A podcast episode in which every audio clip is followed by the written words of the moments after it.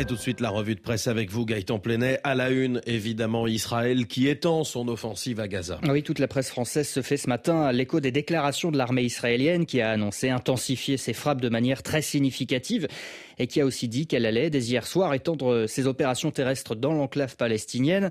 Des déclarations sans entrer dans les détails, nous dit Libération, sans dire, ajoute le journal, s'il s'agissait de l'invasion terrestre globale promise depuis les attaques terroristes du Hamas en Israël. Le monde aussi reste d'ailleurs prudent. Mais le conflit a semblé rentrer dans une nouvelle phase hier soir, peut-on lire sur le site du journal. Mediapart, de son côté, estime que la menace semble avoir été mise à exécution. L'attaque intégrée et coordonnée par voie aérienne, maritime et terrestre contre la bande de Gaza commence à prendre corps, écrit le journal en ligne.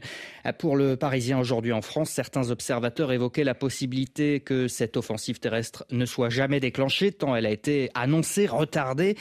Mais de toute façon, la guerre, elle, a bel et bien commencé, écrit le journal, qui ajoute toute la moitié nord de la bande de Gaza est réduite de jour en jour à un champ de ruines et la litanie des civils en détresse et des corps disloqués sous les gravats s'étale quotidiennement sur les photos des agences de presse palestiniennes, chauffant à blanc une opinion arabe déjà très remontée contre Israël. En France, la communauté juive craint dans ce contexte pour sa sécurité, écrit Libération. À plus de 700 actes euh, antisémites ont été euh, comptabilisés dans l'Hexagone depuis le 7 octobre, écrit le journal, qui est allé à la rencontre des fidèles juifs devant la synagogue de Rincy en région parisienne. La photo montre des militaires lourdement armés déployés aux abords de l'édifice religieux. Que les policiers soient là, je les en remercie, mais est-ce normal que pour venir prier, on soit obligé d'être protégé? s'interroge ou plutôt regrette le président de la communauté juive locale qui reconnaît faire attention de ne pas s'exposer, dit-il. Il a renoncé aux grandes tablées au restaurant, écrit par exemple Libération, qui a aussi recueilli le témoignage de Nathalie. Elle raconte, elle raconte être allée dans une librairie juive pour acheter quelques livres. Pour les emporter, j'ai demandé qu'on me donne un sac sans le nom du magasin, explique-t-elle. Ce conflit israélo-palestinien qui ébranle la foi de Strasbourg dans le dialogue, titre pour sa part Mediapart, qui s'est rendu dans la ville alsacienne. Une ville euh, pourtant traditionnellement attachée à l'œcuménisme. L'ambiance a clairement changé. Le reportage évoque des tags antisémites dans les transports en commun, des injures, des menaces. Et même ce jeune homme interpellé après avoir été euh, surpris frottant un couteau le long de la grille d'une synagogue. La communauté juive réclame un soutien sans équivoque, écrit Mediapart, qui ajoute que les militants pro-palestiniens, eux, se plaignent d'être muselés. Le reportage revient notamment sur les, les arrestations lors d'un rassemblement pro-palestinien il y a quelques jours. C'était encore interdit. Il y a clairement eu une bascule ces trois dernières semaines, explique pour sa part le président d'une association qui vise à renforcer le dialogue entre le Maghreb et la France.